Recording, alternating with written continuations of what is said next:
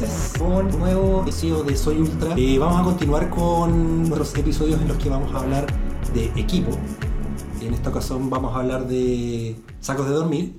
En una serie de nuevos episodios que vamos, en los que vamos a hablar de distintas cosas que necesitamos para movernos.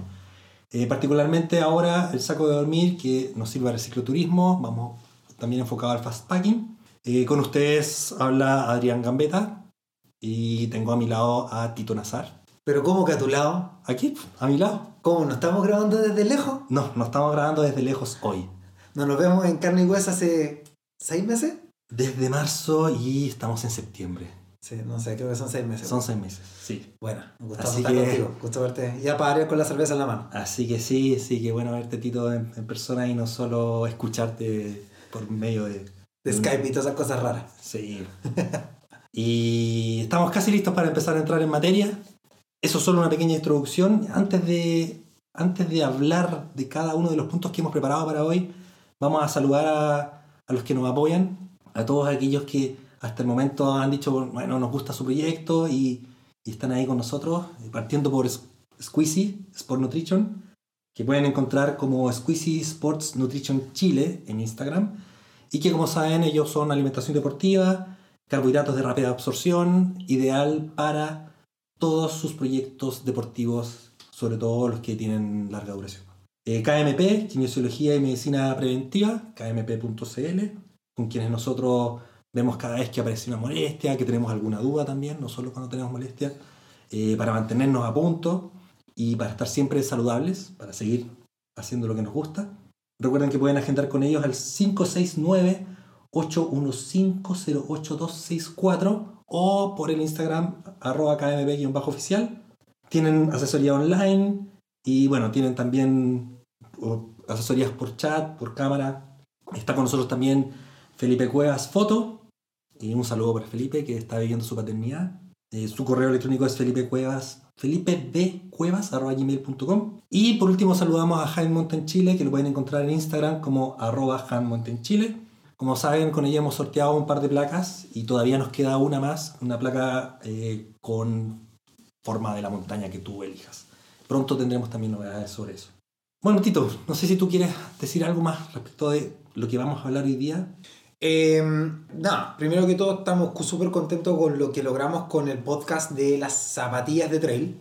Eso porque, mm, bueno, le dimos harta vuelta, eh, armamos la pauta y Max Kidd esa vez peinó la pauta y no solamente la peinó, sino que la perfeccionó.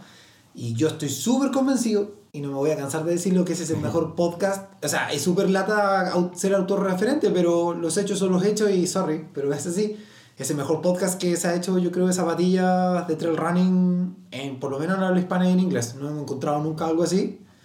Estamos súper contentos, la pasamos, yo la pasé súper bien. Y nada, pues la idea ahora es que con este capítulo que vamos a hablar exclusivamente de sacos de dormir, eh, que también pues, va a tener que ver mucho con chaquetas de pluma, que al final es mucho del interés del, no tanto del trail runner, pero sí de las personas que hacen cicloturismo y también los famosos fast, fast packers, eh, Claro. que vamos a tener que definir qué diablos es un fast packer, si es que quieres. Dale tú. ¿Qué, qué diablos es un fastpacker? ¿Qué diablos es un fast packer? Ya, esto es lo que yo entiendo como fastpacker, Claro. que básicamente es una persona que se mueve rápido, como dice el mismo nombre, pero lo hace en modalidad de trekking, es un trekking rápido con equipo ligero. Claro. Es como, es como un trail runner trequero.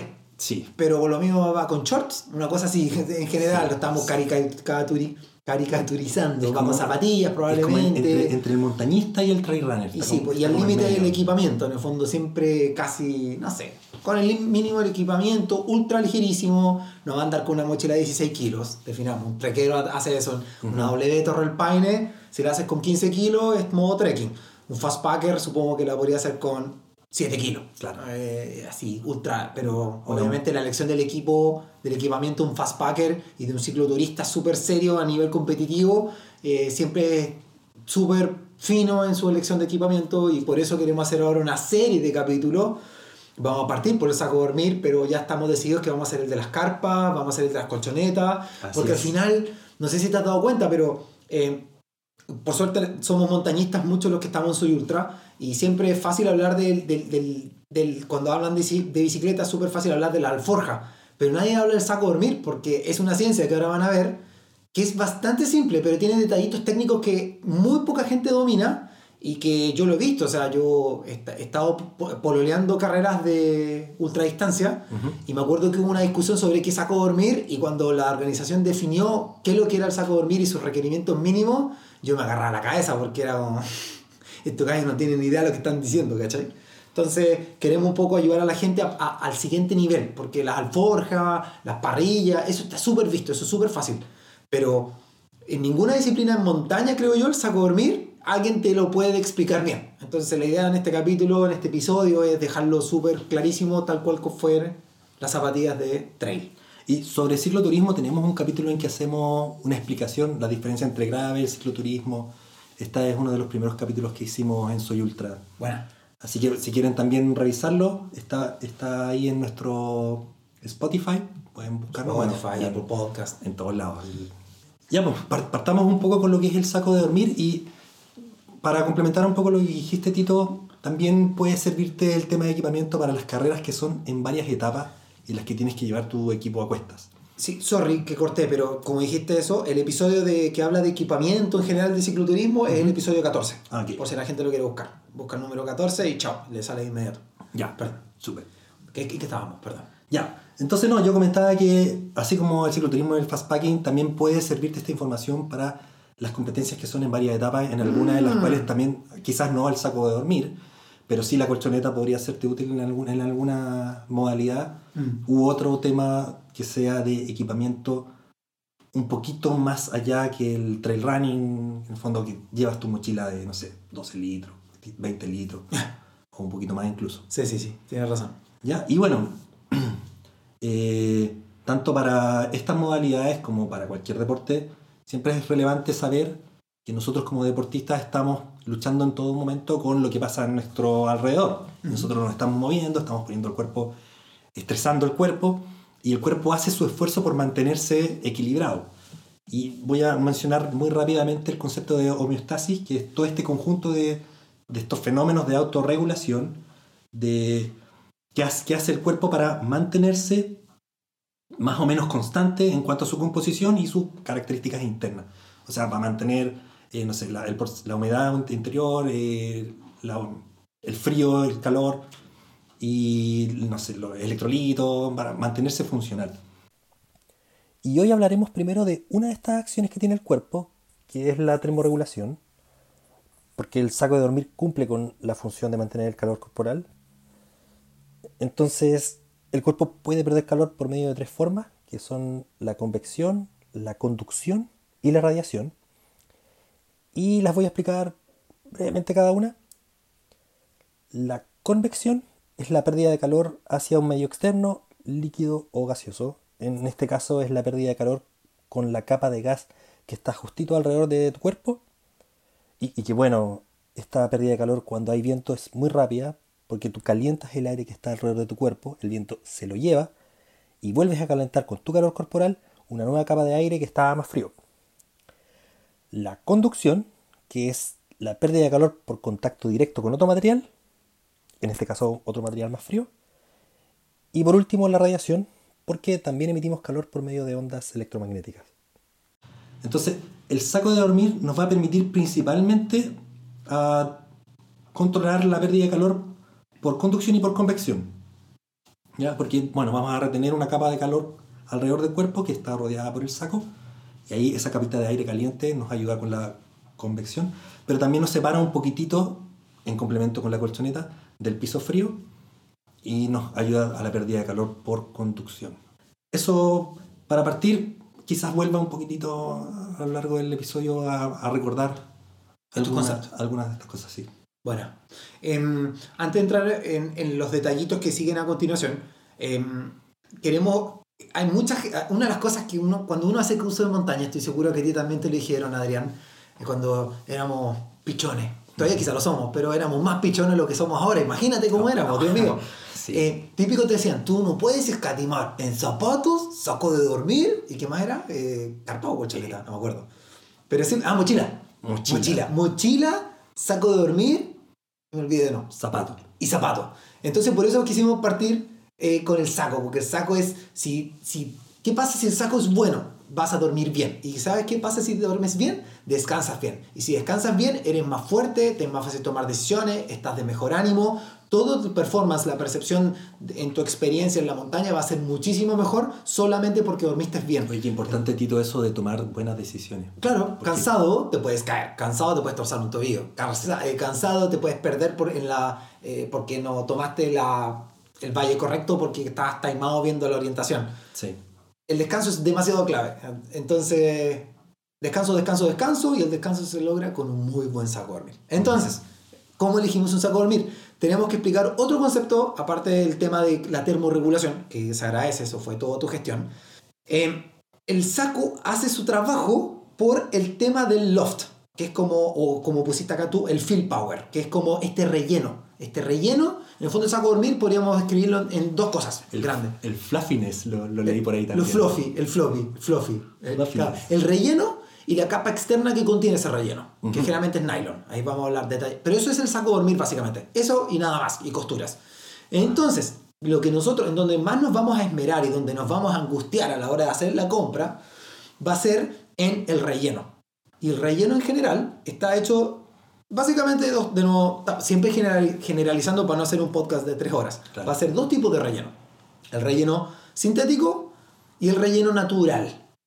Y el sintético tiene muchísimas variaciones y el natural tiene no tantas. Menos variaciones. Menos variaciones de compuesto. Cu- Cuando, cuando vamos, vamos a decir nosotros mucho durante este podcast la palabra natural, vamos a decir mucho la palabra pluma, que la terminología correcta es plumón, porque la pluma es como la pluma que uno ve en las caricaturas, en el fondo ves como un, un tronco principal, que a su vez después tiene unas, una- Unos pelitos. unos, ah, claro, como una- un fenestrado súper finito hacia los lados. Irónicamente, los sacos de plumas de calidad no están rellenos de plumas, están rellenos de plumón, que es una, una pluma que está debajo, es un plumón, es un, es un tipo de, de tejido que está debajo de las plumas que uno ve a las aves, eh, generalmente en el pecho y generalmente en los gansos, hoy en día también en los patos, y es, no es un, un cañón, como decimos eh, acá en Chile, co- con una estructura, sino que todo lo contrario, es como una, un cornflake, es como una, una arista, es como un asterisco. Como una pelusa. Es como una pelusa. Y lo que hace esa pelusa es que tiene una capacidad de expansión extraordinaria y retiene mucho aire por el gran volumen que tiene con estos micropelitos que tiene cuando tú eh, tienes la oportunidad de vivir un, de tocar un plumón. El Ujú. plumón se ve mucho en las chaquetas de alta calidad. Vamos a mencionar eso.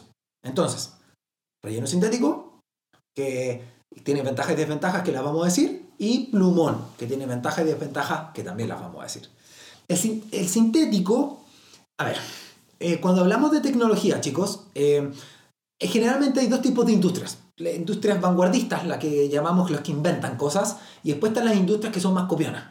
Ujú. Entonces, esto es como las vacunas o es como la medicina. Cuando una persona inventó el ibuprofeno, esa persona costar- inventar el ibuprofeno y desarrollarlo y ver que fuese sano fue un estudio de 15 o 20 años antes de que saliese al mercado. Por lo tanto, cuando tú compras el ibuprofeno ori- original, es muy caro porque el tipo tiene que pagar 20 años de trabajo hacia atrás.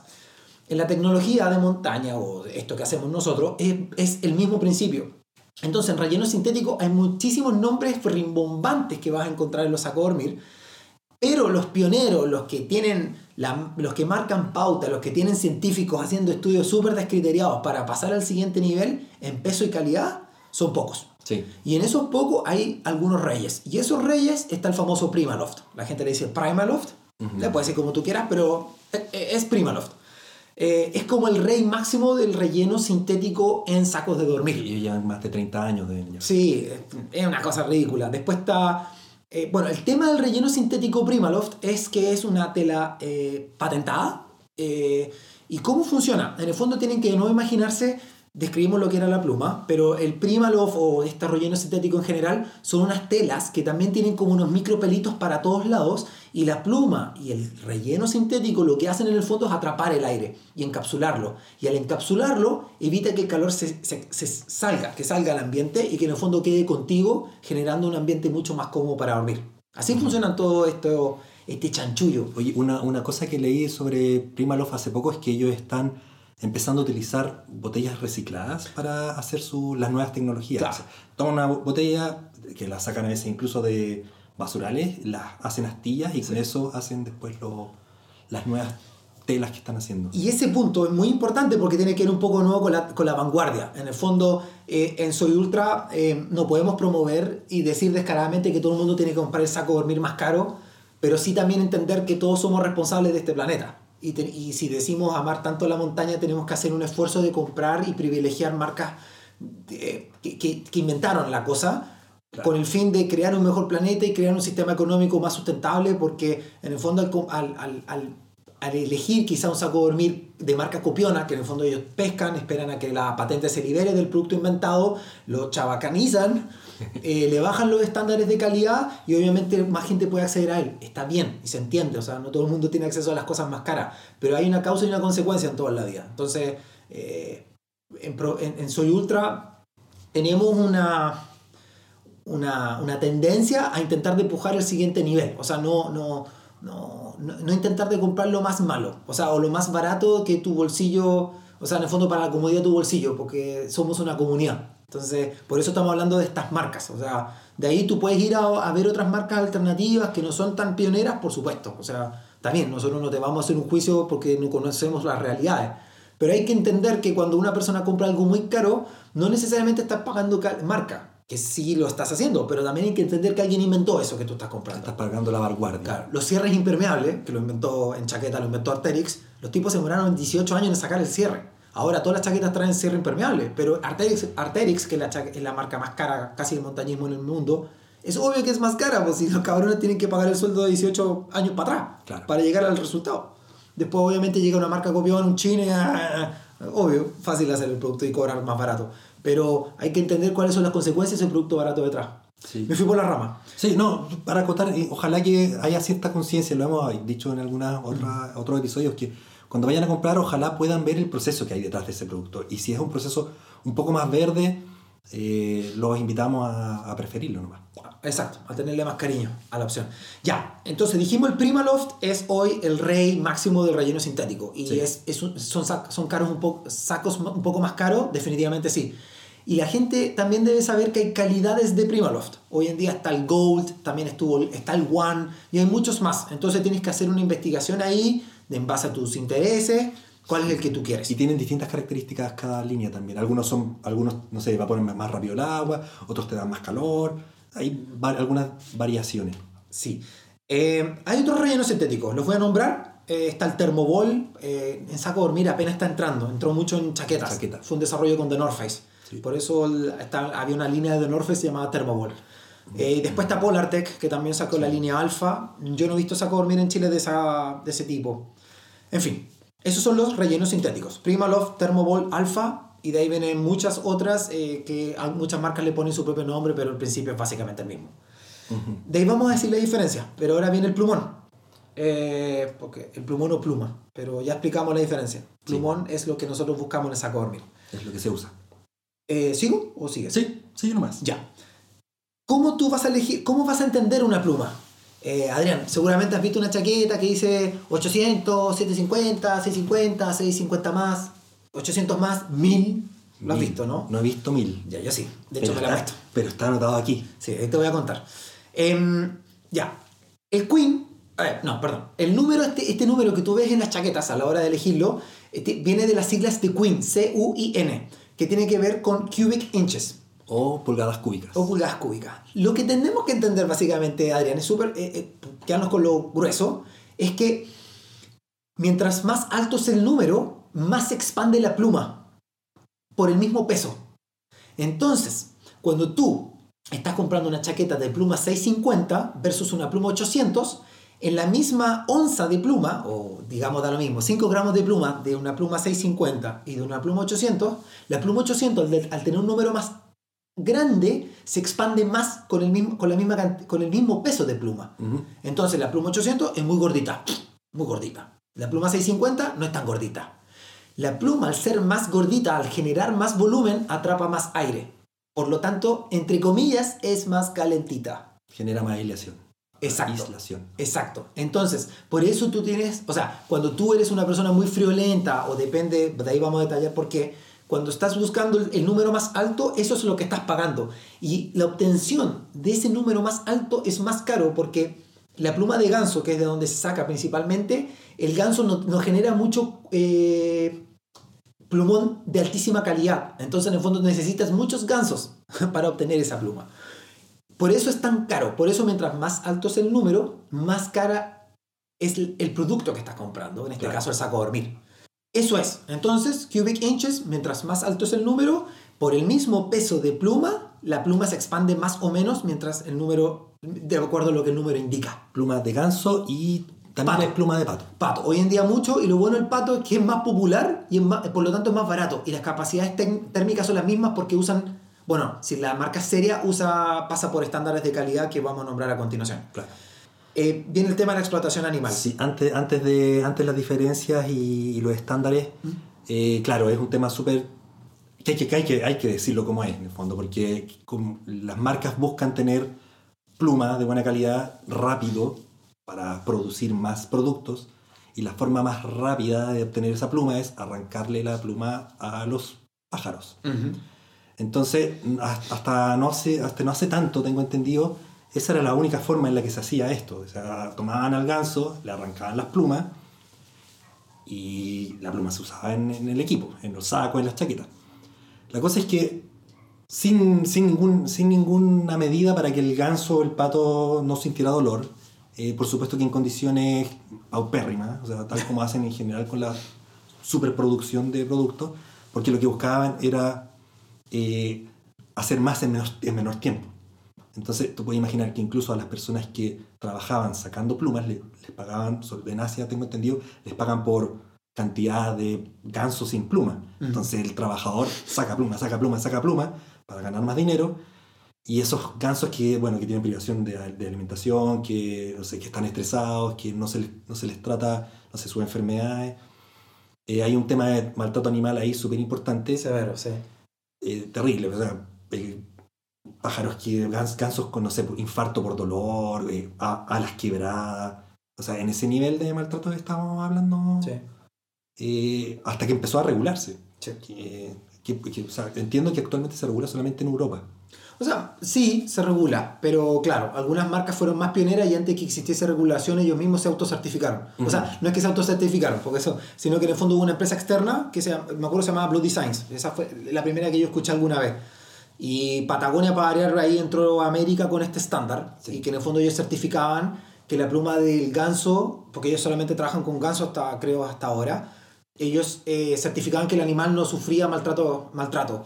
Y de hecho Patagonia como sacaba las plumas, no sé si está el de hoy, era que los gansos, como la pluma, mientras más alta calidad, es más livianita, a pesar- eh, ahí vamos a hablar de eso, los tipos le ponían a- en el techo una aspiradora súper suavecita. Entonces las plumas cuando se caían, la aspiradora la chupaba hacia arriba y eventualmente ellos después la recolectaban. Entonces obviamente el ganso solamente comía y estaba feliz por la vida. Claro, es, es la pluma que naturalmente desprende el Desprende el ganso. animal. Ahora, muchas marcas no, no tienen ese estándar, pero sí lo que hacen es que el animal lo matan y después le sacan las plumas. Y obviamente el resto del animal se va para la para alimentación de quien se lo va a tragar. pero, pero claro, las empresas más perversas, las que no tienen ni un control, ni un estándar, ni una cosa, baratas, en este caso en el fondo las empresas que no, no recomendamos, y en el fondo tú no, no te, te pueden certificar el origen de la pluma, eh, puede considerarse que probablemente hay un puede haber un maltrato animal. Así Ujú. que... Bueno, y sobre certificación se creó el Responsible eh, Down Standard, que básicamente son una serie de normas que aplican para cómo tratamos a estos animales. Eh, que tengan buena alimentación, que no estén conglomerados. Ahí son, creo que entre 6 y 8 puntos que se tienen que cumplir para recibir esta certificación. Y hay varias marcas que se han ido adheriendo a esta certificación. Entonces tú puedes ver, de hecho hay un sitio web que lo tengo aquí, que es responsibledown.org. Ahí tú puedes ver qué marcas se están adhiriendo a estas políticas de, de uso eh, no macabros como los que mencionamos. Y revisar, por ejemplo, qué marcas están ahí. Y bueno, también tener cierto ojo, porque hay marcas que se están comprometiendo, pero eso no implica que todos sus productos sean certificados. Sí. Entonces, ok, oriéntate primero por la marca y luego cuando vayas a comprar, revisa, es, un, hay un, tienen un circulito con, Sí. el, con el loguito que dice, bueno, este saco de dormir tiene una pluma responsable. Sí. Buenísimo eso. Es muy Sí. qué bonito esta parte porque al final hemos hablado más de la, del tema del maltrato animal que de otros estándares. Sí, Em, es que a mí, no sé, obvio que cuando uno compra por primera vez, a lo mejor uno no sabe, no, No. uno no sabe tanto. Ni Entonces, los vendedores saben. co- compras nomás, ah, la pluma es mejor, compras nomás. Mm. Pero después empecé a decir, chuta, la forma en la que le sacan las plumas Sí. y que ahí me ha choqueado y mi- miráis, no sé, pues yo veo mi primera cuestión de pluma que compré hace algunos años y digo, "Ay, ya, lo compré bajo sufrimiento animal, ahí está. Eh, y en algún momento fui más, no sé, pues, me informé un poco más, etcétera, y mis compras posteriores han sido distintas. O sea, claro, cuestan más dinero, pero sé que el trato que hubo atrás es súper distinto. Bueno, mm, ya. De- acá hay algunas marcas, no tenemos problemas en decirlas, que pueden ser más verdes que, eh, más verdes que otras, eh, que las que quizá ustedes conozcan por ahí. A ver, eh, tenemos aquí un listadito, eh, no las tenemos con ninguna preferencia en el orden, así que aquí van. Está RAB, R-A-B. eh, en Chile la vende Tattoo, no sé qué otra marca, pero ellos sé que le importan. Después está Mountain Equipment, está Robens, que también tiene cierto estándar, o sea, tiene. Y también está Patagonia. en, en saco de dormir no manejo otras marcas, pero Sí, tu Summit tiene. Situ Summit. Situ Summit trabaja mucho con pluma de pato. Sí. Muchísimo, eso igual es bueno. Eh, ojo, mencionamos la pluma 1000, porque dijimos, estamos hablando del famoso Queen, volvamos a la parte técnica. Eh, generalmente los Queen son considerados desde el, número, desde el número 650. Algunas marcas raras trabajan con 550, pero no viene el caso. Generalmente el 650 es el estándar. De ahí salta a 700, 750, hay algunas que tienen un 750 Plus, em, etcétera. Da lo mismo eso. Pero ¿hasta qué número se llega? Técnicamente hasta el, hasta el 1000. Brevemente, en la naturaleza no existe la pluma 1000. Lo que pasó fue que Patagonia, que fue la primera, creó una pluma natural y le hizo un tratamiento químico no contaminante, porque Patagonia eh, intenta ser más verde, y, y desarrolló una pluma sintética con una tecnología patentada que fue la pluma 1000. Entonces esa fue la primera pluma del mercado y fue una chaqueta súper especial. eh, sea, me acuerdo que creo que de hecho las primeras se hicieron solamente mil chaquetas en el mundo, si mal no recuerdo. Mm, de esa primera partida. Y no sé hoy en día mucho en qué está porque ya no estoy tan metido en chaquetas 1000. Chaqueta 1000 viejo es para alguien que va a subir literalmente un 8000. O sea, Claro, aquí. Ojo, vi una chaqueta en alto las Conde y el tipo lo usaba para andar con ella en el Motorsport, literal. Pero no es para eso. Eh, y después sale otra marca más, no me acuerdo mal eh, cuál más sacó una, una pluma 1000. Pero son cosas de verdad del siguiente nivel, creo que no es para, esto, para nuestra volada, para nuestro interés. No, no. ¿Vale? Ya. Eh, ahora viene algo sexy. Eh, la discusión, que es cuáles son las ventajas y desventajas versus eh, el plumón versus el sintético. Ya, Y comparamos en cada uno de estos seis puntos que mencionamos aquí. Ujú. Está- Bueno, mencionamos el peso, el volumen, la durabilidad, la compresión, la humedad. Ay, puse yo- me equivoqué, pues ya Sí. puesto no durabilidad. Ya, Mi culpa. Eso es muy importante. Pero es que es muy importante. Y no, y no es chiste, porque al final, si no te dura, tenés que volver a comprar. Claro. Y bueno, re- bueno, respecto del peso, es más liviano para la can- misma cantidad de aislación la pluma. Claro. Y harto más. Sí, harto más. Hay gente, o sea, hay estudios y textos que van a encontrar que dicen que eh, en los rellenos sintéticos, los de punta, así como dijimos, el Primaloft está hoy bastante cercano al peso de la pluma. Eh, no, todavía falta.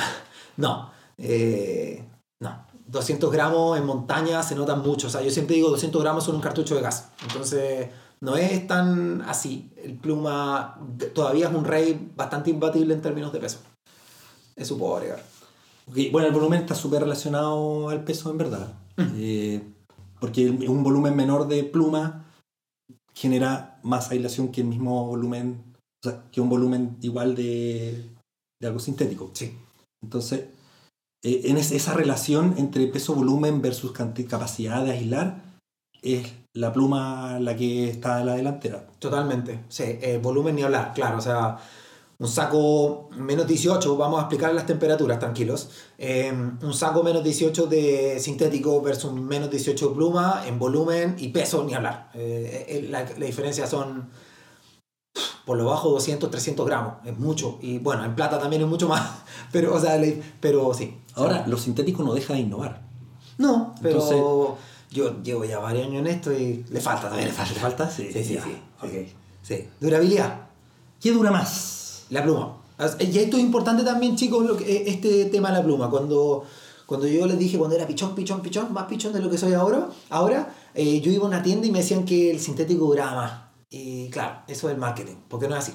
El saco de dormir bien cuidado y ni siquiera bien cuidado. Eh, la verdad es que ambos sacos cuidados de la misma manera, la pluma es mucho más, eh, dura mucho más. Y, y es no- eh, sí, décadas, literalmente décadas. Eh, en el saco, de hecho, de pluma es más probable que se empiece a degradar el shell, la, ca- la carcasa externa que contiene la- lo que construye el saco. Mm. Pero en términos de relleno, la durabilidad de la pluma es mucho. Entonces, por lo mismo, desde mi punto de vista, los rellenos sintéticos todavía les falta demasiado desarrollo, porque ya una cosa es que sean más cálidos, que les- no, y una cosa es que sean más livianos, y todavía no, pero que duren, viejo, falta mucho. O sea, Sí. Entonces, falta todavía un desafío. Y, y- y- todavía tenemos una ventaja adicional para la pluma, que es el, el punto que viene, que es en la compresión. Así es. O sea, tú puedes apretar muchísimo la pluma y tener un paquetito chiquitito de saco. eh, se comprime mucho más que, que lo sintético. Sí. Ahora muy divertido, porque estamos diciendo entonces que la pluma es más liviana, que es eh, cuando la comprime hace menos volumen, eh, que dura mucho más y que encima se comprime muchísimo más, que es absolutamente cierto. Entonces, ¿cuál es la ventaja del sintético? Y viene el factor final que determina mucho qué, es el qué saco tienes que comprar, que es la humedad. Así es. ¿Qué pasa con la humedad? O sea, la pluma con humedad eh, no aísla. Claro. El sintético, tú puedes tener mojado el saco o húmedo y te va a aislar igualmente. Claro, ojo, desarrollemos esto. Lo que pasa es que, o sea, hablamos de humedad, pero también podemos hablar de agua. Eh, cuando la gente que ha dormido en carpa, no sé si han, han estado en altura, yo, yo tengo más experiencia en, en montaña que en otras cosas, pero en un trekking o por ejemplo si la carpa se pasó de agua, cuando la pluma se moja, se pierde el loft, porque en el fondo se la pluma se apelmaza. Todas estas cositas que son estos micropelitos absorben el agua, que le es muy fácil, y eso se traduce en que la pluma se colapsa. Y obviamente al colapsarse, ya estos bracitos no, no capturan aire, y de verdad el frío es satánico. Por otro lado, el sintético tiene esa tremenda habilidad. El, el- el relleno sintético no absorbe agua bajo ninguna circunstancia. De hecho, algunos materiales, hasta donde sé solamente el Primaloft, hasta el día de hoy, el de más alta calidad, el One, calientan más mojado que inclusive cuando está seco. Y te lo dicen, porque son productos, esos ya son como los productos estrella que ellos tienen. Y eso es por qué, porque como no eh, absorben agua, siempre mantienen el volumen. Entonces después lo que hacen simplemente en vez de atrapar agua, perd- eh, perdón, en vez de atrapar aire, empiezan a atrapar agua. Pero esa agua eventualmente tú la puedes calentar. Claro. Entonces Tu por cuerpo eso... la caliente y se mantiene ahí. Claro, entonces ahí ojo atento, vamos a desarrollar más adelante, pero ahí viene el tema de carretera austral, cicloturismo, eh, vamos a hablar un poco del trekking, fastpacking en zona central, qué pasa en Magallanes, tenemos eh, qué pasa en el norte, qué saco tienes que elegir en base a todo esto, lo vamos a sintetizar. Y, y bueno, relacionado con la humedad también, eh, los sintéticos se seca más rápido. Uh, tremendo punto. Esa otra ventaja, pues buena, no la esa- habíamos notado. Sí. Saco mojado se seca más rápido, plumas mojadas, eh, no, Uh, no se cae. Si no está, no tienes una casita de una abuelita que pillaste en el camino, y, y ojo, y se va a morir, mm, no tengo idea, 12 horas. claro. Sí, no, una chaqueta de plumas bien seca cuesta mucho, un saco de dormir es un tremendo desafío. Sí, así que dependiendo de las condiciones, Mm. una, un equipo sintético puede ser más valioso que uno de pluma Buena. eventualmente. Qué bueno que Voy, voy a, voy a hacer un comentario sobre la compresión también. Dale. Como la pluma se comprime más, Ujú. la parte que está debajo de tu cuerpo cuando duermes aísla menos Mm, que la parte que está arriba de tu cuerpo. Claro, porque estás sacando aire con el peso. Sí. Entonces retienes menos aire y bueno, ahí se vuelve importante el- la colchoneta. eh, pero bueno, y en los, después voy a decir un tip, pero quizás Ah, ah, lo voy a decir al tiro. Dale. En los casos más extremos, como de los fast packers, así como rayados, eh, está la ocurrencia. Yo lo lo nunca he visto a nadie hacerlo, pero lo he leído, así como que puedes sacar, tener una parte de arriba del saco nomás, de pluma, y abajo otro material. Ah, claro, sí, o, material simple- o- sintético. o simplemente cortar el... Sí, sí, sí. O simplemente, claro, y ahí ahorras, ahorras volumen. Sí. eh, Sí, sí, sí. Así como... Ojo, también hay algunos sacos que son mixtos. Eh, Saleva tiene un saco mixto, Ujú. eh, pluma con relleno sintético. Y ahí explican por qué y cómo y cómo funciona. Y en algunas partes ponen sintético y en otras... Sí, según la zona que podría estar más... Que es más la- al final todo, la elección de ese tipo de material tiene que ver mucho con la humedad. Entonces por eso eh, hay algunos sacos que hacen ese, tienen esa particularidad. Oye, Tito, y entonces, ¿cómo comparamos, cómo comparamos sacos con estas variables? Claro. Ya, en este chanchullo de los sacos de dormir, cuando lo voy a elegir y estoy ahí divagando entre diablos, tengo que elegir pluma o sintético, uno de los factores que eh, gravitantes quizá eh, es el tema de la temperatura. O sea, ¿qué tanto, qué tanto frío aguanta saco? Típica pregunta, ¿cuánto aguanta este saco de dormir? Este, ese es como el dato práctico que te ayuda a tomar una Claro, decisión. ¿Cierto? Que en el fondo, en fin, no, no aburramos más, pero eh, aquí buscamos un poco de chaya, eh, no chaya, pero cosa, dato freak. Existe una norma estandarizada que no es obligatoria para los sacos de dormir. En el fondo, ojo, cuando tú encuentras un saco de dormir, el saco de dormir dice menos 9, de ahí menos 9 que, da lo mismo, pero un menos 9, si ese saco no es de una marca prestigiosa, no está normado en el fondo. ¿Por qué? Porque en el fondo existe una, una es como la certificación de las plumas. Ellos tienen que pagarle a la empresa certificadora de que el saco cumple con ciertos estándares. Ajá. Entonces las marcas que en el fondo cobran barato no hicieron el estándar o inventaron su propio estándar. Entonces tú le tienes que creer que el saco calienta lo que dice calentar. O eh, ¿Me explico? Ujú. Pero las marcas serias sí pagan por el estándar. Y es muy caro porque más encima ese estándar solamente se hace en Europa. Entonces las marcas que trabajan en otros tienen que converger todos los sacos de dormir que van a ser testeados y producidos eventualmente, tienen que ir a ese, a ese lugar. Em, tengo, a mí no me gusta mucho leer, pero en el fondo existe esta norma que es la EN 13537, que es para los sacos de dormir. Y por lo tanto entonces no es una obligación. Entonces por eso también los invitamos a elegir marcas de prestigio, marcas serias, porque en el fondo van a cumplir con este estándar Claro, de saben que lo que dicen es. Es. es. No te vas a topar con una sorpresa en un ambiente inhóspito, hostil. Dale. Em, ¿Quieres ver eso tú? lo- Bueno, y, y en esta norma se definen tres temperaturas, Bueno. que yo creo que igual la mayoría de la gente puede que esté algo relacionada con ellas, que son la temperatura de confort, eh, la temperatura límite de confort y la temperatura extrema. ¿Y cómo se definen estas temperaturas? Para la temperatura de confort es aquella temperatura en la que una mujer normal, y ahí definen normal como con cierto peso y estatura, y edad creo que también, Sí, mujer o hombre, por si acaso. eh, que puede dormir sin necesidad de mayor abrigo durante 8 horas sin pasar frío. O sea, dormir bien, descansar bien. Bien. Esa es la temperatura de confort. Y si un saco dice que su temperatura de confort es menos 9, tú puedes estar con menos 9 grados afuera del saco y sin mayor abrigo dormir bien. Después está la temperatura límite de confort, que se define como la temperatura en la cual un hombre puede dormir sin necesidad de ponerse más ropa y sin pasar frío.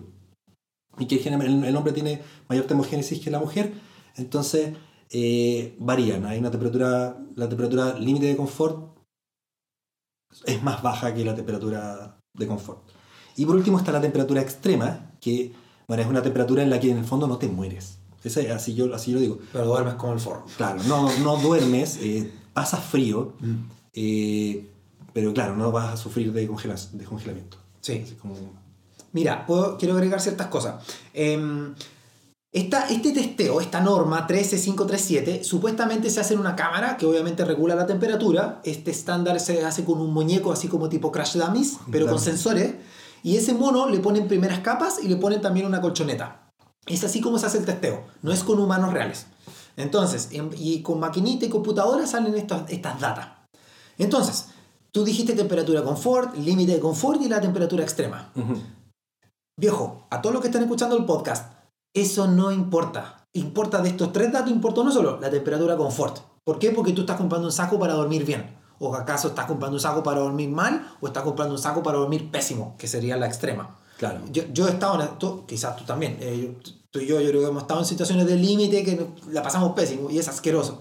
Entonces, ¿por qué tienes que elegir la temperatura confort? Porque tú quieres dormir bien. Entonces, cuando la gente te... Y ahí viene una tremenda trampa de la industria de los sacos de dormir, que la inmensa mayoría de las veces cuando un saco de, un saco de dormir tiene dos cosas, un nombre y un número. Entonces el saco de dormir se llama chanchulín menos 10.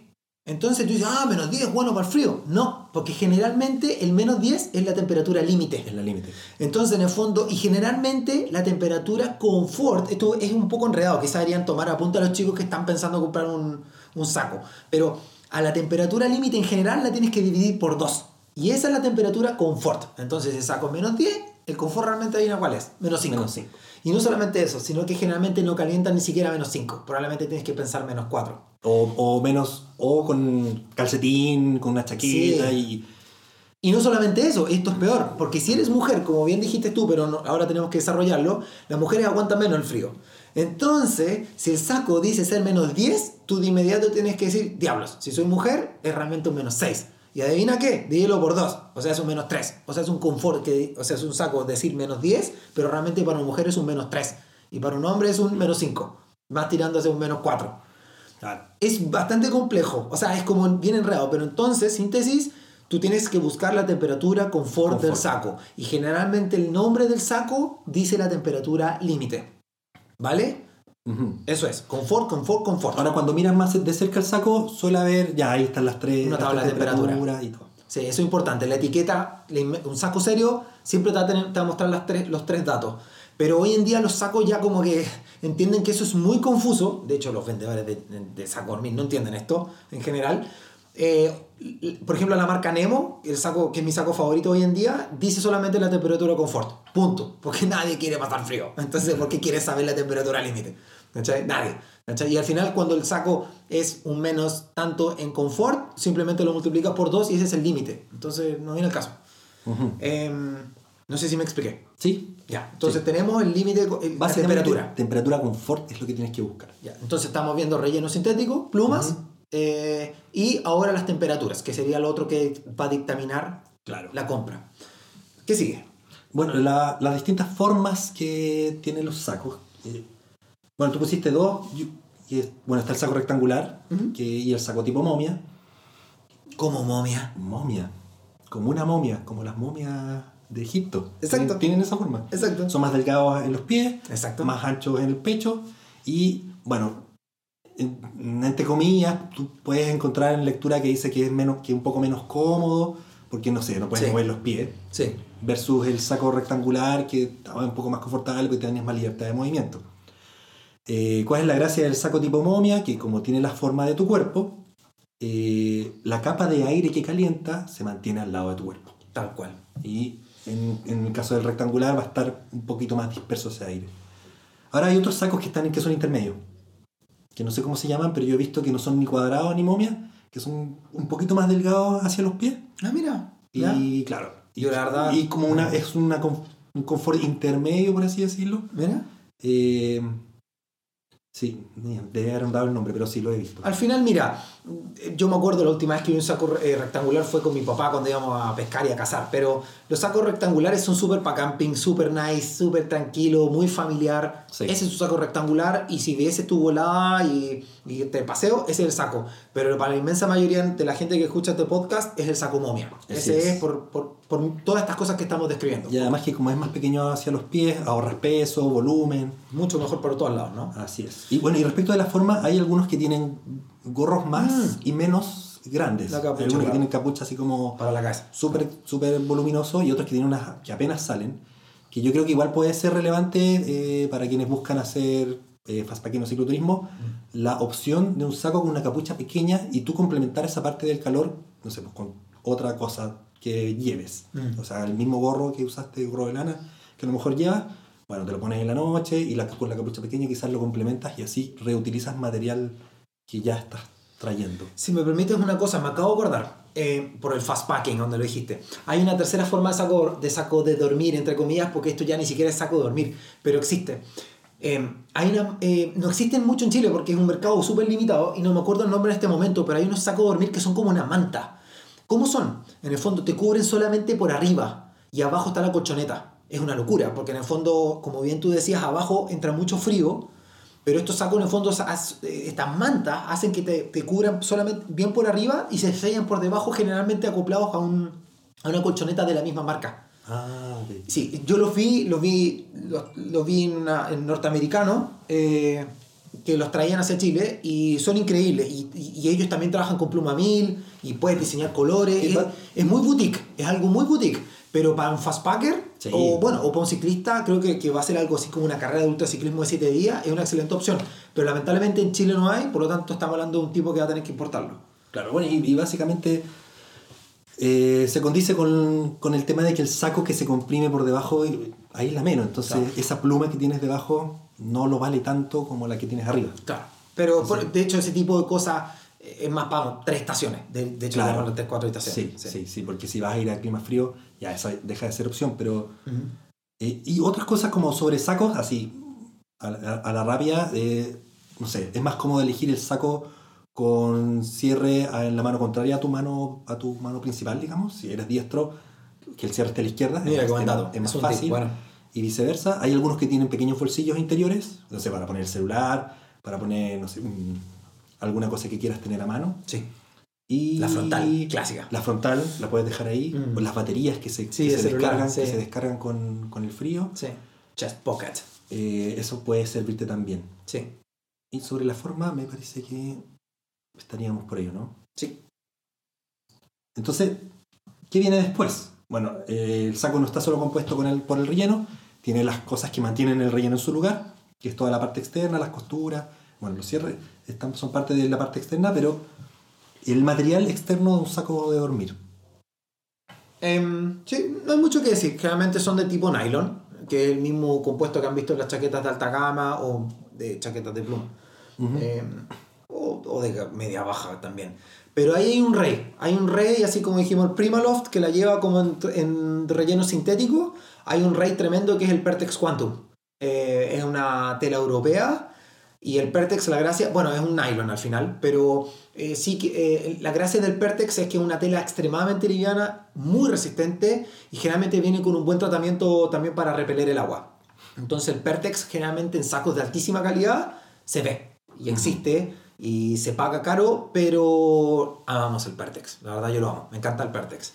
Em, para cerrar con el tema de material externo que, que construye el saco, eh, generalmente como decíamos eran nylon, pero hay algunos que traen un... No es un fenestrado, pero si tú ves la, la costura, trae unos cuadraditos. Eh, eso es el famoso ripstop, nylon ripstop. Y eso es eh, que si pasa la eventualidad de que pasaste a rajar el saco de dormir por alguna, alguna razón, el, el la trama de este nylon está hecho en forma de cuadrados, cosa que en el fondo la, aper- la abertura que tú le generaste por corte no se siga expandiendo eh, mientras no, así puedes volver a tu casa y eventualmente hacer una reparación y no se siga rajando la tela. Así que generalmente esos son tipos de cosas que tú tienes que buscar cuando compras un saco de dormir. Ojalá venga con nylon ripstop. En el fondo tú lo miras y tú vas a ver los cuadraditos. Si no ves los cuadraditos, sorry, no lo trae. Y si quieres comprar allá algo muchísimo más fino, obviamente estás buscando el Pertex. Eh, hay diferentes tipos de Pertex, ahí tienes que instruirte, no hay tiempo para hablar de eso. Ahí nos pueden escribir un correo a info y los podríamos ayudar. Pero Pertex es como una madre increíble hoy en día de telas externas. Última cosa sobre la elección del saco. ¿Mm? eh, quizás no todo el mundo sabe, los sacos tienen talla. Uh, sí. Y, y hay sacos para hombre, para mujer, y algunos sacos tienen en algunas marcas hasta tres tallas, como el SML, por decir. Sí, generalmente se habla de regular, la talla Ujú. estándar, Es y, y te dicen, algunas marcas te dicen hasta qué son, hasta qué altura son, pero generalmente un saco regular es, una- es- es para una persona que, que llega a medir hasta 1,83. 1,83. De 1,83 para arriba es un tipo large, y hacia abajo, no sé, eh, hasta 1,70 generalmente es el regular, de 1,70 hasta, desde 1,70, 1,65 hasta 1,83, y de ahí tiene que ser la otra talla. Y eso, y eso también es relevante por el mismo tema del aire que, que rodea tu cuerpo. Exacto. Si compras un saco muy grande, bueno, se va a dispersar ese aire que genera también a- aislación. Y en mujer también, buen punto, porque la pluma, el saco de pluma de mujer, cuando está, tiene más relleno, por ejemplo, en los pies, porque a las Sí. mujeres les cuesta más calentar las extremidades. Buen punto, tremendo punto, de hecho. Claro, porque dijimos, dijimos el tip de la, de la temperatura confort. Ah, si es menos 10, por el nombre, realmente un menos 5, pero si soy mujer, más encima un menos 2, diablo. Ujú. Claro, que pasa mucho, porque los, los sacos tope de gama generalmente no traen versión femenina. Pero si, si existe la versión femenina es algo muy bueno porque en el fondo va a tener ciertas eh, cositas especiales para ella. Así es. Entonces, mira, cerrando, no sé si vamos a poder repasarlo todo, pero ya entendemos entonces que los sacos de dormir son sintéticos o de plumón. Y en ese plumón tú puedes elegir diferentes calidades. Un dato, eh, nosotros, ah, bueno, diríamos, vamos a poner algún ejemplo después de qué saco elegir, pero entendemos entonces el relleno, entendemos sus beneficios, donde la pluma siempre gana en todo, excepto si va a entrar el factor humedad. Si vas a meterte en zonas húmedas, es muy probable que elijas un saco sintético. Eh, los sacos de marca están normados eh, y lo que tienes que buscar siempre es la temperatura confort. La temperatura confort te va a decir realmente cómo vas a dormir. El resto es solamente para li- literalmente sobrevivir y dormir muy mal. Así es. Y la tela externa, que al final es nylon, ojalá que sea de buena calidad. Y eso sería. Eh, no sé, ¿qué quieres decir tú ahora? Bueno, algunos tips que también tienen que ver con la retención del calor y, y envolvente, por decirlo de alguna forma. Existen los liner, eh, que son como, podría definirlos como otro saco de dormir, pero que es de una tela delgadita, es, es un- es una bolsa de tela, de fibra, que tú puedes usar para ponerte, bueno, dentro del liner y luego dentro del saco, que aumenta ese rango de temperatura confort. Bueno, Entonces puedes complementar tu saco de dormir, en vez de comprarte uno nuevo, por ejemplo, con un liner, y eso te, te permite que ese mismo saco lo puedas usar en distintas condiciones, adicionándole o no este, este liner. Y un muy buen comentario que el que dices es el del liner, porque lo ideal es que, bueno, depende del grosor. Eh, hay, hay liners con diferentes grosores y hay algunas marcas como Situ Summit, que es como una marca bien rica, Situ Summit. eh, se llama así porque un tipo realmente llegó literalmente hasta, no sé, creo que en kayak, no sé dónde diablo, y después fue a escalar el Everest. Por eso se llama Situ Summit, de Mara Cumbre. Eh, tiene unos, unos liners que se llaman los modelos Reactor. Y el Reactor tiene tres rangos de temperatura. Pero, y mientras más grande eh, y pesado, calienta más, eso sí. Pero Claro. obviamente en, en- en desmedro de eso, de peso y volumen. Pero es una excelente opción. Pero hay unos liners que yo son los que yo uso, que son de seda. Y la seda es muy buena porque mantiene sus capacidades térmicas en cualquier condición, húmeda o secas. Y lo otro bueno del liner es que aumenta la vida útil del saco de dormir, porque si tú eres de las personas que duerme a torso desnudo, da lo mismo, las, estás comprobado que eh, tu sudor, tu, tu, tu cera, la que produces, tus grasas, eh, se pueden, se, se, eh, eventualmente se llegan, empiezan a penetrar en el relleno y, y empiezan a, a destruirlo. Entonces una muy buena forma es trabajar con el liner y después llegar a tu casa, lavar el liner, liner Claro, y chao. el Y el saco te puede durar un poco más. Es mucho más lavable el liner. Sí, Y, así y que... respecto a materiales, eh, claro, está- hay, hay de seda, de algodón, de lana, y Sí. el sintético como el reactor. Sí, el reactor, claro, 100% sintético. Yo recomiendo un muy buen saco y uno de seda. Es mi opción, pero es más liviano, no tienes que andar con chanchullo y... Claro, mira, yo aquí tengo anotado los pesos del reactor. Buena, Eh, 248 el intermedio ¿ya? y el, ex- y el extremo pesa casi 400 gramos. Cacha. Eh, igual, es harto. Y dice que aumenta hasta un 15, hasta, hasta 15 Hasta grados la 15 temperatura confort. Claro, exacto. O sea, es muchísimo. Es una opción porque al final, claro, si no tienes plata o no quieres gastar plata porque vas a hacer una sola aventura en un frío considerable, es mejor comprar el reactor y chao. claro, y esta Pero- fibra, esta fibra de- del reactor en particular son como fibras con huecas. Sí, Entonces ahí retiene el aire. buena. Bien bonito. Tu otro tip. El otro tip, bueno, eh, la manta de emergencia. También relacionado con el calor, eh, y como lo dice esto de emergencia, generalmente uno lo usa cuando está en situaciones más o menos críticas, es muy ligera, usa muy poco espacio y su particularidad es que te ayuda a retener la pérdida de calor por radiación. Claro. Entonces, eh, bueno, es una, suelen ser plásticas muy delgaditas con una capa de aluminio en, alguna, en una de sus caras Mm. y, y ayuda mucho. Se, se- se siente el aporte de la manta de emergencia para, para tenerla siempre ahí en cualquier situación a mano. Buena. Em, mira, pusim- aquí ahora vienen los cuidados del saco de dormir, pero creo que deberíamos irnos a tus siguientes tips porque está muy bueno. Porque hiciste, pusiste acá una tabla muy simple, pero muy buena de sacos que son muy eh, cálidos. Ah, sí, bueno, yo pensando en, en quienes nos escuchan, eh, me imagino ¿Y que... qué saco compro? Claro, y ahora con- ¿qué hago con toda esta información? Estos son unas referencias. eh, la idea es que busquen cosas con características similares a esto. O sea, aquí estamos, di- dividimos en sacos muy cálidos, que podría ser algo que alguien quisiese buscar. Y el otro apartado son sacos ultra ligeros, más Ujú. pensado para el fast packer, pero ahí, de nuevo. eh, o para el cicloturismo, o para el modo carrera. claro. ¿cachai? Un famoso Across Andes, eh, qué sé yo. Tipo quiere machacarle y no quiere andar con volumen ni peso, puede comprarlo. Así es. Bueno, mira, yo tengo el, el Talus 3 de Situ Summit. ¿Lo tení? Bueno, yo también yo también lo tuve. Muy Es- bueno. ese es el que me compré para la alta montaña. Sí. Y bueno, me gusta mucho porque es resistente al agua. Sí. Este, ellos tienen una tecnología que se llama Ultra Dry Down. Y bueno, es, es cortaviento, entonces lo uso para vivaquear a veces, Buena. sin carpa, colchoneta, saco, y me ahorro el peso de la carpa. Para muchos cerros lo puedo usar así, y esa versatilidad me gusta mucho. Tiene una temperatura de confort de menos 9, eh, que es suficiente para muchos ambientes, y ya tiene una, una- bueno, dice extrema de menos 37, pero... Claro. Pero no es menor lo que estás diciendo, porque mira, estamos aterrizando la conversación. Por Ujú. ejemplo, mira, yo soy súper friolento. yo cuando compro un saco, yo no- nunca podría tener un menos 9. Soy de Magallanes, pero yo siempre, toda la vida, me compro un saco menos 18 confort.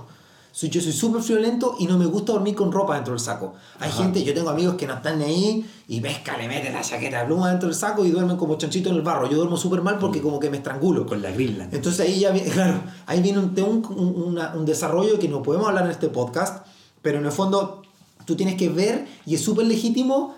A ver, primero que todo, tú no puedes confiar en el consejo de una persona que dice, este es el mejor saco y yo no paso frío. Puede ser, pero esa persona quizás es súper buena para, quizás tiene un sueño súper profundo, quizás no le importa dormir mal y quizás más encima duerme bien inclusive con ropa. Pero yo soy todo lo contrario, yo odio cargar peso, eh, odio dormir mal y más encima soy súper violento. Yo soy de esos que cuando llega al campamento lo único que quiero es acostarme. Ni siquiera me quiero. la- no me gusta quedarme en la fogata porque tengo frío. Entonces yo me voy al menos 18, al toque. Ajá. Que, eh, de, Bueno, me encanta. Lo, lo- tienes ahí, así que lo vamos a decir. Sí. Primero, el, el, el- el Talus 3 pesa 1 kilo y 225 gramos. No pesa. Es un, es un buen peso. Sí. Eh, antes de pasar al tuyo, que es el más liviano. Que, entonces, Mira, ¿verdad? Sí. Mm. Está el, el Never Summer de Marmot. Que es muy buen saco que, el que dijiste, porque ese yo creo que es uno de los sacos más vendidos en América. Sí. Es muy buen saco de dormir. Hace muy bien la pega. El Never Summer de Marmot. El que Sí. pueden pillar en Andes Gear cuando tengan stock. De hecho, yo creo que esos dos son los más conocidos en, en- en términos como de calor. Sí.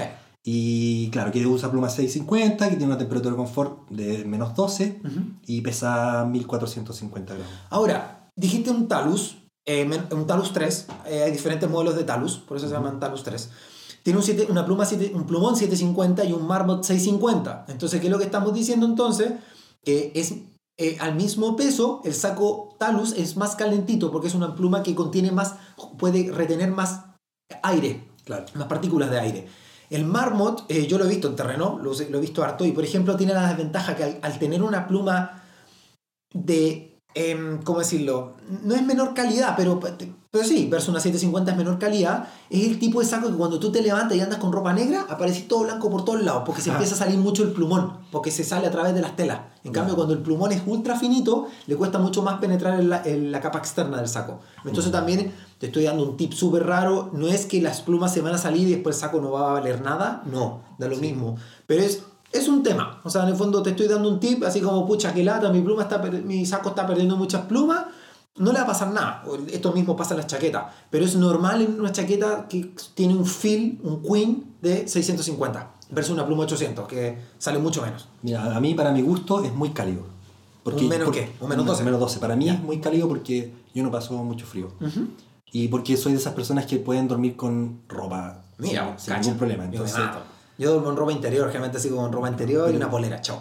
pero en- con las personas que, que he salido han preferido el Never Summer porque son un poco más Sí, friolentas es un rico saco. y, y porque es como más blandito.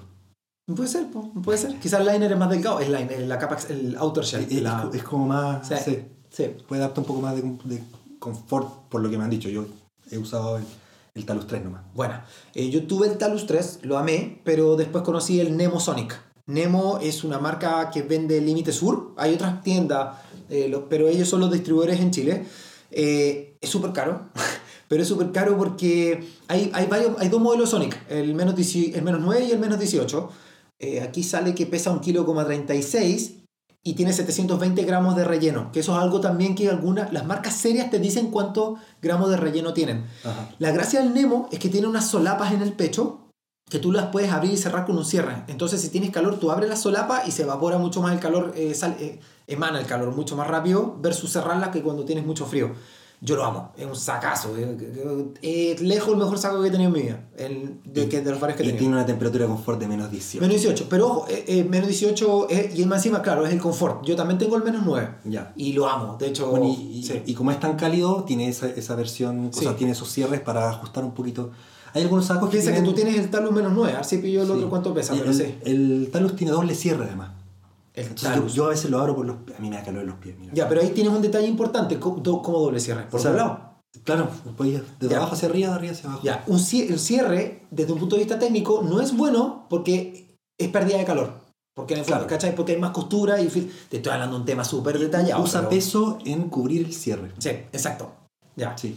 Eh, bueno, ahí generalmente les ponen solapa, eso sí, Eso. para que el calor no, no no- se salga. Pero el cierre es un cierre. sí. Ya. eh, No, no, no dos cierres, sino que dos carriles. Ah, ahí sí. Sí. Ok. Sí, dos carriles para poder abrirlo desde abajo o desde arriba. Ya, parece que me equivoqué, parece que está el menos 18 y el menos 29. Así que, Ah, un- no, pero menos- tengo, un, tengo un Sonic menos 9, pero no sé qué, o- o un Nemo, perdón, pero no sé qué modelo. En fin, Y bueno, aquí hay un- dos ejemplos de sacos ultra ligeros pensando en el... claro, con el Bikepacker, ¿o no? Sí, sí. Y claro, por supuesto sus temperaturas de confort no son bajo cero, pero tenemos dos que tienen temperaturas de confort que a mí me parecen bien decentes. Eh, está el Phantom Spark de Mountain Hardware, que tiene una pluma 800 y su temperatura de confort es de 2 grados. Y pesa 635 gramos Cacha, la mitad. es un dato. Y el otro dato que a mí me parece muy valioso es que cuando tú lo comprimes y lo guardas, y más o menos yo me, yo me orienté más en este dato que en el resto, eh, queda en 18 por 35 centímetros. O sea, una cosita chiquitita que puedes meter en cualquier lado. Claro. Y el segundo es el Citrus Summit también, el Spark 2, que tiene pluma 850, su temperatura de confort es de 4 grados, pesa 490 gramos, es súper ligero y se comprime a 13 por 25 Claro. centímetros el saco regular. Ridículo. Sí, es súper pequeño. eh, entonces, yo pienso que ese es súper combinable con otras cosas. Por ejemplo, si tú quieres viajar ligero y no te incomoda dormir con ropa, ese para mí sería la elección, porque si hace un poco más de frío, bueno, me pongo mi chaqueta sintética, yo uso chaqueta sintética. Eh, uso saco de pluma, pero chaqueta sintética, por, sobre todo por el tema de la humedad.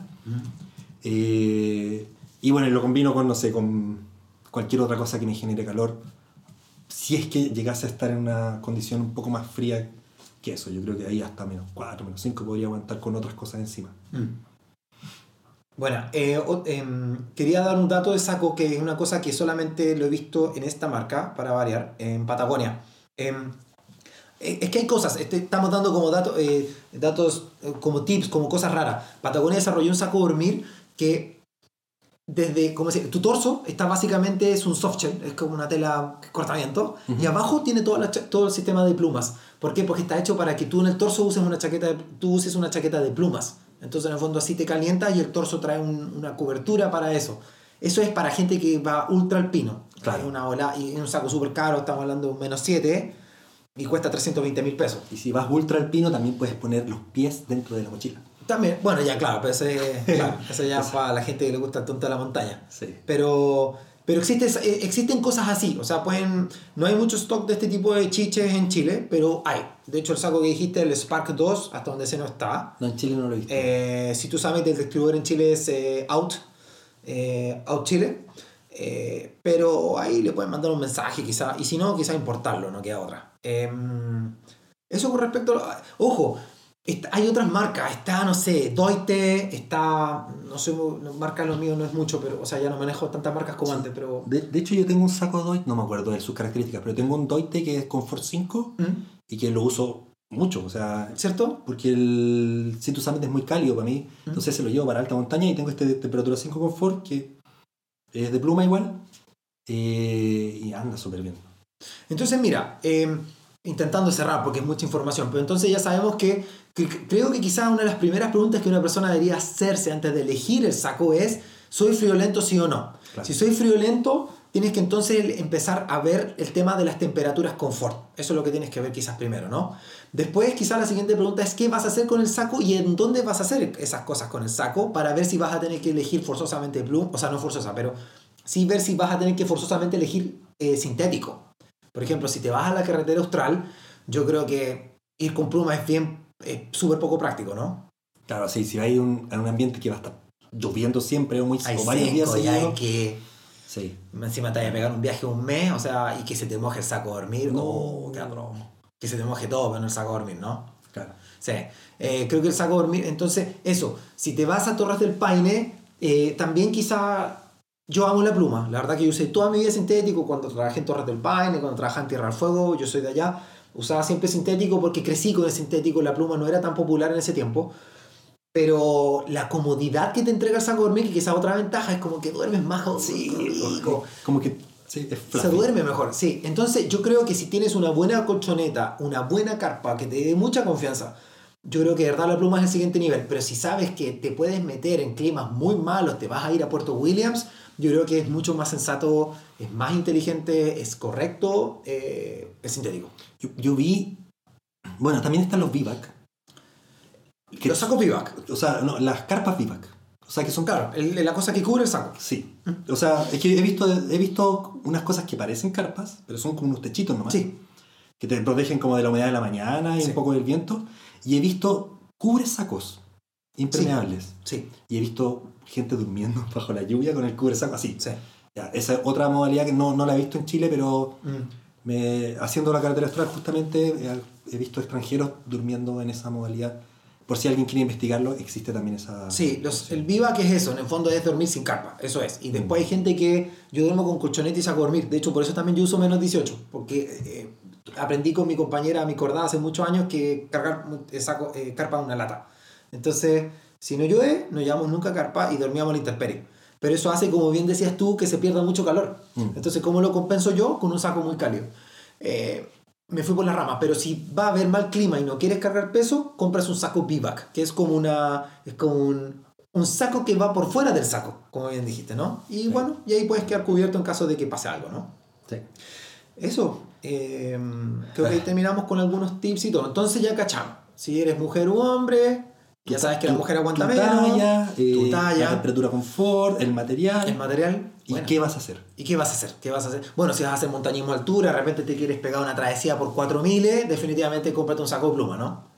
O sea, eso. Y si quieres un saco polivalente, generalmente la opción quizá va a ser sintético porque lo vas a poder llevar virtualmente para cualquier lado.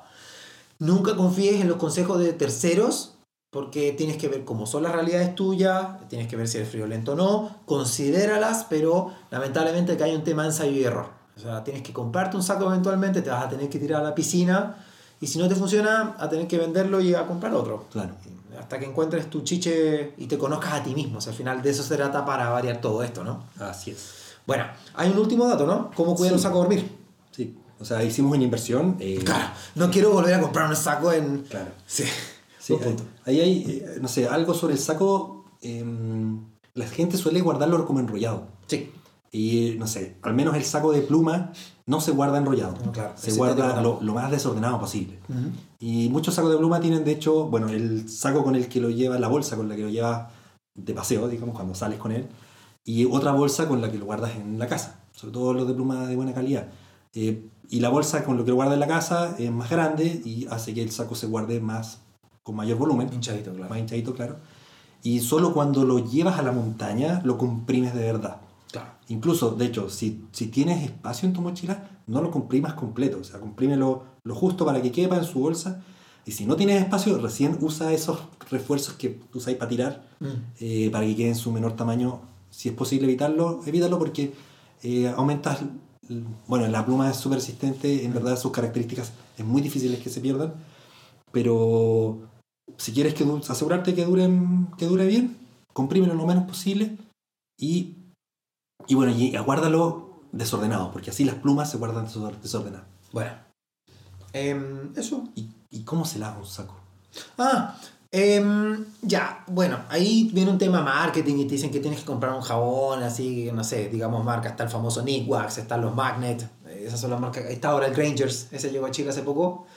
Eh, ¿Los puedes usar? Sí, pero la verdad puedes usar un jabón súper suave, la lavadora tiene que ser lavadora frontal, eso sí. Toda la ropa técnica de montaña, trail running, ciclismo, lo que tú quieras, lavadora frontal, no de carga superior. La carga superior tiene unas aletas súper devastadoras para la tela y ponen, agetonan todo. Y eh, secarlo obviamente a la sombra, súper lento. Lo puedes meter a la secadora, de hecho, pero en bajísima temperatura. Y el famoso tip es meterle literalmente dentro pelotas de tenis. Sí. Eh, Grangers, la Tres pelotas de tenis. Tres, claro, mínimo. Sí, no sé por qué. y, y si no tienes las pelotas, lo que hacen las pelotas es que en el fondo van golpeando el saco a dormir de vez en cuando en las plumas y van haciendo que se vaya expandiendo de vueltas por las celdas. Porque, Claro. como decíamos, que las- la, la pluma al mojarse se apelmaza, después se tienen que empezar a separar. Y para que se separe y quede bien distribuida por todo el saco, necesitas la- las, pelo- las pelotas de tenis. Si no, lo que yo hacía antaño eh, era simplemente parar el ciclo de secado y empezar así, literalmente, así como empezar como a raspar eh, como las telas entre todos lados para que la, la pluma se vaya expa- expandiendo por, eh, por todas las celdas del saco de dormir.